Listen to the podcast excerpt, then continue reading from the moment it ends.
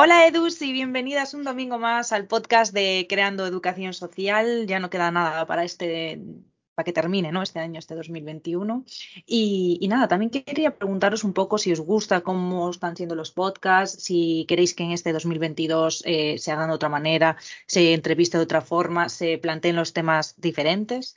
Así que nada, eh, os dejo que me escribáis por donde queráis tenéis muchas opciones, ya lo sabéis, podéis en Facebook, en Instagram, eh, en, en, la web de Creando, eh, por WhatsApp, por lo que queráis, ¿vale?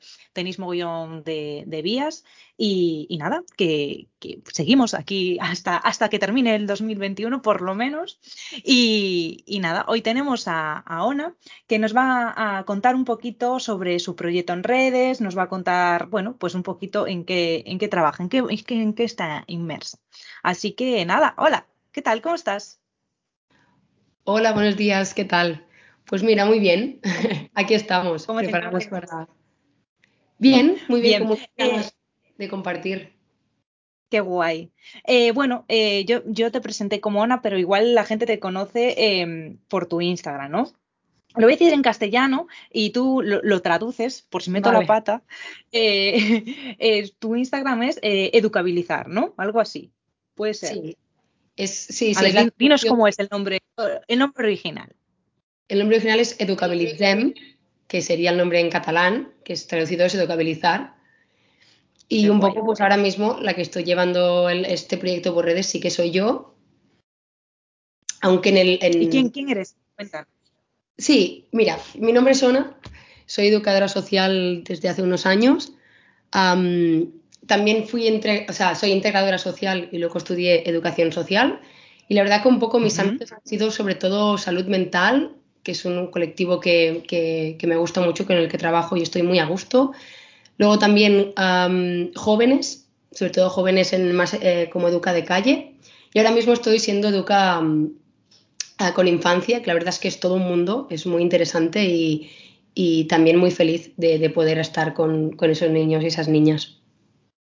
Qué guay. Eh, ahora ya nos, nos, vamos a centrar un poco en, en, en, lo que estás trabajando y tal, pero antes me gustaría saber eh, el porqué de, del proyecto en redes. A mí me, me, interesa mucho saber por qué, por qué empezamos todas aquí dando, sí. dando visibilidad a la profesión, eso seguro.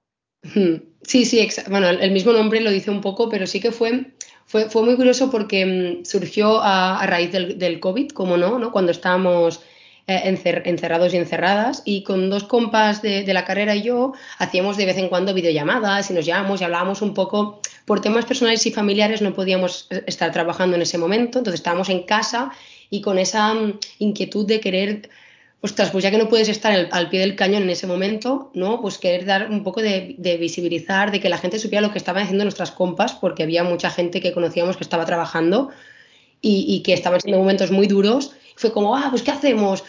Hacemos un grupo de WhatsApp y reivindicamos, hacemos tal. Y como en Instagram en ese momento había, había mucho auge de, de vídeos, de, de, de, fotos, de, gente reivindicando, dijimos, venga, vamos a crear un Instagram.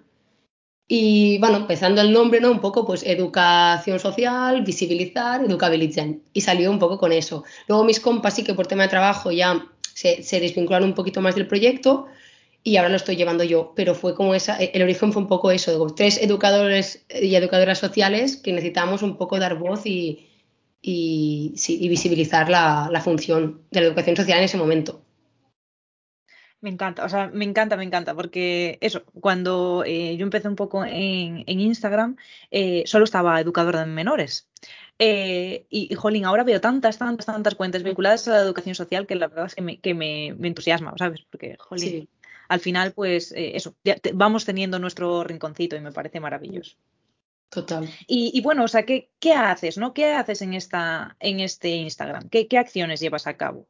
Hmm. A ver, es verdad que ahora hace una temporada que, que, estaba un poco parado el Instagram, era más, bueno, parado en el sentido de, de acciones, ¿eh? Sí que yo comparto muchas cosas, porque sigo mucha, a muchas cuentas, como, has, como, como bien, bien dices tú, hay muchas cuentas ahora de cosas sociales, entonces yo comparto no sé, desde cualquier tipo de visibilización de cualquier colectivo o reivindicación yo la comparto, pero a nivel de acciones ahora mismo no están habiendo muchas, sí que han habido y sí que estoy empezando a querer como recuperar esas acciones. Hubo una muy chula que, que, se hizo durante el confinamiento, que fue la de hashtags.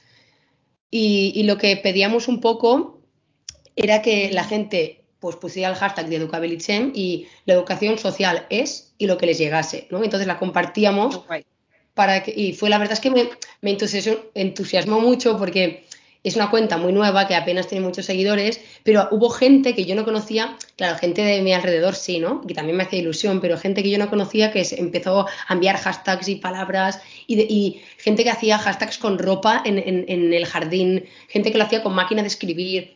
Claro, también el COVID dio, como estamos todos encerrados, ¿no? Bueno, casi todos y todas encerradas. Sí, y fue muy chulo. Luego también hice entrevistas a profesionales que estaban trabajando en ese momento en, diferentes ámbitos y diferentes lugares también, que fue muy bonito, para ver un poco cómo lo estaban viviendo, que hablar, hablar con ellos y ellas, ¿no? De la realidad y no, y, no, sino, y no fijarte en a veces lo que dicen tanto las noticias como los medios, sino hablar con las personas que realmente están trabajando en eso. Luego también compartir reflexiones, se han compartido poemas, días, al tema de días internacionales también, ya sea de, pues desde el LGTBIQ hasta el día del síndrome de Down, un poco eso también se ha hecho, y recomendaciones también se han hecho.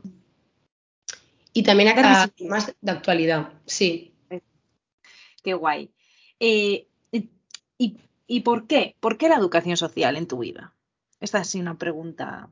Sí, la verdad es que es una, es una pregunta que, que, aunque yo me la hago, y a veces me la han hecho, o a veces yo la hago, es muy compleja y creo que también va cambiando a raíz de que yo también voy cambiando un poco, pero sí que hay una esencia muy bonita allí y que creo que, siempre ha sido así, porque para mí la educación social no es solo la carrera, sino que yo creo que llevo haciendo y, sintiendo la educación social desde hace mucho tiempo. Porque antes de hacer integración, yo también hice el bachillerato, hice como unas prácticas que eran opcionales, que estuve con gente mayor, que a mí, a mí la gente mayor me gusta mucho. Y un poco creo que para mí tiene que ver mucho con la conciencia. O sea, para mí la palabra educación social parte de la, de la, pues de la palabra educación, que para mí es crear conciencia para hacernos, para hacernos perdón, autorresponsables ¿no? también de, de, lo, de lo que se nos mueve y de lo que podemos aportar, de lo que podemos dar y también ¿no? que la gente nos puede dar a nosotros, tanto, o sea, dar y recibir. O sea, ese crear conciencia y también lo social, ¿no? para mí tiene mucho que ver con las personas y el compartir ese de tú a tú con... Yo no concibo la educación social sin, sin un contacto humano, ¿no? Y para mí eso es, ese crear conciencia de que necesitamos esa unión de personas con personas para que se cree algo. Y contacto, eh, contacto real, ¿no? Porque un poco cuando eh, empezó creando educación social eh, como, como, empresa, ¿no? Como, como yo emprendiendo, eh, claro, lo hacía todo a nivel online. Bueno, la situación del COVID así también lo requería y tal. Y, te lo juro que a mí ese momento me fue un choque de decir, uff, aquí hay algo que, estoy súper contenta con el proyecto, pero hay algo que me, que me, está fallando y que me está faltando. Y efectivamente eh, fue eso, ¿no? Cuando empecé a dar formaciones presenciales fue en plan, ahora sí, ahora ya estoy en el sitio, en el sitio que quería. Entonces me parece eso, una puntualización eh, muy importante. O sea, necesitamos contacto, eh, necesitamos eh, calle, necesitamos caña. Yo creo que es parte de nuestro mm. de nuestras de... profesionales. Total. Fue una de las cosas que cuando con mis compas creamos el, Instagram también se habló de eso, ¿no? Porque más allá de, de no poder estar con otras compas de, de, la profesión, era también con las personas, ¿no? De, de falta de, bueno, claro, es que es lo que ha traído toda esta pandemia también, ¿no? Esa falta de contacto y no solo a nivel profesional, sino también personal. Y, ahora, por suerte, poco a poco se va recuperando y además a mí justamente ahora me ha tocado, bueno, me ha tocado, no sé, me ha llegado, me ha tocado, me, he querido trabajar con infancia y recuperas como esa esencia también de, de infantil, no sé, a mí los niños me, me, generan mucho vínculo, mucha, mucha, mm, no me sale la palabra en castellano, ternura, eso. Sí. De, volver al vínculo vital, de... ¿no? ¿Y, qué es exactamente lo que haces con infancia? ¿Estás en un centro eh, de protección? Es un centro abierto. Yo he estado, he estado en CRAES, uh prácticas, luego estuve trabajando en un centro de acogida y así como en infancia, ¿eh? me refiero. Sí que he hecho canguros más a nivel, bueno, pues canguros, ¿no? y ahora estoy en el centro de, en un centro abierto en Badalona y un poco lo que hacemos es trabajar, a mí lo que me gusta mucho es el, mira que la palabra rigor mm, me, mm, me, chirría un poco, pero es verdad que, que se trabaja de una forma muy integral con, con el niño o la niña. Y eso me gusta, porque no es que vengan a tres horas por la tarde a pasarlo bien, que también, ¿eh? Sino sí, que sí, se trabaja la alimentación saludable, se trabaja, eh, tenemos coordinaciones con la familia, mucho con el ámbito familiar, que a mí es un, yo no he hecho, no he hecho el ciclo, o sea, no he hecho un posgrado de mediación familiar, pero sí que he hecho como cursitos de mediación familiar y me, me interesa mucho el tema de la familia. Entonces se trabaja mucho a nivel integral con el, con, con el niño o la niña. Y hacemos pues deberes también, al, al, nos coordinamos con escuelas, con servicios sociales, un poco todo lo que rodea al niño o la niña. Es que eso es, es, lo que te, era lo siguiente que te iba a preguntar, ¿no? Un poco cómo era la, la vinculación con la familia, porque, eh, bueno, yo he estado trabajando en centros de menores y, y de menores en protección y no había eh, ningún tipo de trabajo con las familias y es algo que siempre, eh, o sea, me chirrió, o sea, no, no, nunca lo entendí. Y, y actualmente también estoy em, trabajando con niños y niñas en riesgo de exclusión social, que es eso lo que tú dices, ¿no? Pues vienen, eh, hacen apoyo educativo y después sí. tenemos eh, diferentes eh, talleres, o sea, diferentes actividades dinámicas. pues de lo que de lo que considere conveniente, ¿no? Pero eh, tampoco hay contacto mmm, con la familia ni, ni, nada y efectivamente eso, o sea, estos niños están aquí eh, precisamente porque algo no está funcionando bien en sus familias. Entonces, por mucho que trabajes con las infancias, como no claro. eh, hagas ese otro, eh, otro, trabajo paralelo con las familias, es que mmm, lo que hagas en tres horas no va a funcionar. No, no, totalmente, estoy totalmente de acuerdo y además en, en, en el equipo de trabajo lo hablamos mucho esto, de, de, la importancia de trabajar, al final es tu primer vínculo, es las personas con las que te has criado y mira que tenemos niños de, de y niñas de 5, bueno, digo centro abierto, luego está el, el, el Spy Joven, que eso es, es yo, no, yo, no, estoy en ese proyecto, pero también estamos en contacto, pero es de 5 a 12 años están. Entonces, uh -huh. aunque tengas 5 años, al final también son, son niños y niñas que viven aún con las familias, ¿no? No ha habido un, un, un es que no sé cómo se, eso sí que no sé cómo se dice en castellano, un desamparament, una, una, una quitada de custodia, no sé si es así. Entonces, lo que intentamos sobre todo, hemos creado como, un, como una, unas, una metodología que tenemos un día a la semana que pueden venir a hacer reuniones familiares. O sea, son como tutorías individuales y familiares. Entonces hacemos al trimestre, aparte de, que yo cito también a madres y padres para que vengan a hablar conmigo, para poder hacer un poco de devolutiva de cómo están, de cómo están sus hijos o hijas, también vienen con los, con los niños y las niñas a, a trabajar un poco pues habilidades mentales y parentales, a, a ver a ver qué, qué, es lo que necesitan un poco de, de nosotros, qué, de nosotras, qué, le, qué les podemos ofrecer. Y la verdad es que son familias que yo llevo, llevo un año allí, pero como es un centro abierto que lleva muchos años, son familias muy vinculadas. Y creo que se nota mucho la, el trabajo que se ha hecho durante estos años porque, porque, las familias están realmente vinculadas y muy agradecidas. Entonces, no es, sí que algunas familias es un poco más fácil, hay más difícil, perdona, pero la mayoría responden bastante bien. Y yo sí que creo que es algo básico para trabajar con un niño o una niña.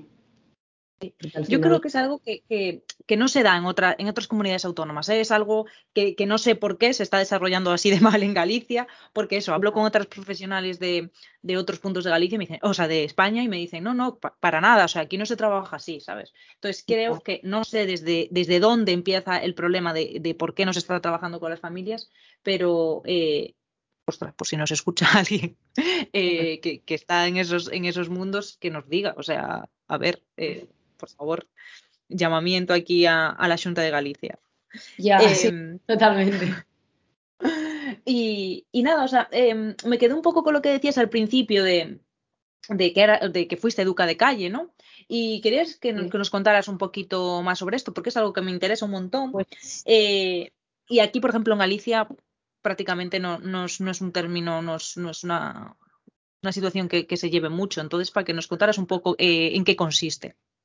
Sí, yo la verdad es que creo que fue el, el, los trabajos que, bueno, yo lo disfruté muchísimo, fue precioso, a mí me gustó mucho. Además, vinculamos muchísimo con los jóvenes. Era en Viladecans, que es una población que está al lado de Barcelona, más uh -huh. pequeña. Y fue, fue, un proyecto de tres meses, ¿eh? pero yo lo viví como, no sé, con una intensidad bien, ¿eh? En, o sea, en un sentido positivo. y un poco lo que hacíamos es que, claro, para mí tenía todo el sentido del mundo este proyecto, porque era, se, llamaba el auto, autoliderarse, ¿vale? Entonces lo que hacíamos nosotras era, ah, éramos un grupo de, éramos cinco, si no recuerdo mal, sí, cinco, luego había una chica de prácticas también, éramos seis, entonces nos dividíamos como dos, dos y dos, íbamos por las calles y tal cual, o sea, íbamos estábamos obviamente contratados por el ayuntamiento, que sabía que estábamos por allí paseando, ¿no? Y moviendo cosas con los jóvenes y las jóvenes, y lo que hacíamos era, pues simplemente ir allí y ofrecerles un, ¿qué queréis hacer? Aparte de estar en la calle, ¿qué queréis hacer? ¿O qué queréis hacer en la calle? Que también está guay. ¿Qué podemos hacer? Y buah, desde reformar la pista del skatepark hasta hacer unas. Ah, que además ese grupo lo llevé yo y, le creé. Bueno, a mí, vamos, me. Les cogí muchísimo cariño a, todos esos jóvenes. Hacer unas batallas de gallos. porque pero claro, querían rapear en la calle, hacía frío, y porque fueron estas fechas el año pasado, o sea, desde septiembre a, a diciembre. Entonces, claro, hacía frío también. Y querían rapear, pero querían un buen equipo de música, entonces nosotros nos encargamos de, pues, de poder coger el equipo de música y tal. Y al final, lo que ves es que tú estás compartiendo una cosa que a ellos y a ellas les gusta, no estás tú ofreciendo algo que tú crees que les puede ir bien, que eso también es una cosa que a veces a mí me chirría mucho. Sí. Es como, yo creo que a es, bueno, tú crees, pero tú lo que crees, le has preguntado a ese joven o a esa joven, ¿no? Darles voz. ¿No? Igual que nosotros queremos darnos voz a nosotros también, a nosotras. Y te das cuenta de que trabajando esa batalla de gallos, por ejemplo, estás vinculando y te está explicando cosas de su familia. Dices, wow, y salen cosas. Entonces hicimos desde esto hasta un graffiti que querían hacer un grupo, acompañamos unos cuantos a que se pudieran sacar el PQP, no, PQPI no se llama aquí.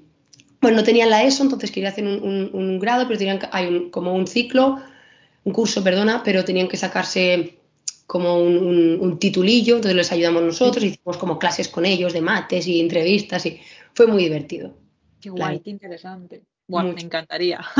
Yo la verdad es que ojo, trabajo de mi vida, pero lo que pasa es que eso va por presupuestos y el ayuntamiento pues necesita... Lo final. Jo, qué guay, qué interesante. Y, al final, al final es eso, ¿no? Que eh, eh, lo que tú dices, eh, darles voz, porque aquí eh, muchas veces eh, trabajando con jóvenes me ha pasado de, ostra, y, es que esto no funciona y no entendemos por qué, y es al final lo que tú, lo que tú estabas comentando, o sea, si, quieres implicar a, la juventud pero no estás escuchando a la juventud, pues igual ahí está el primer error.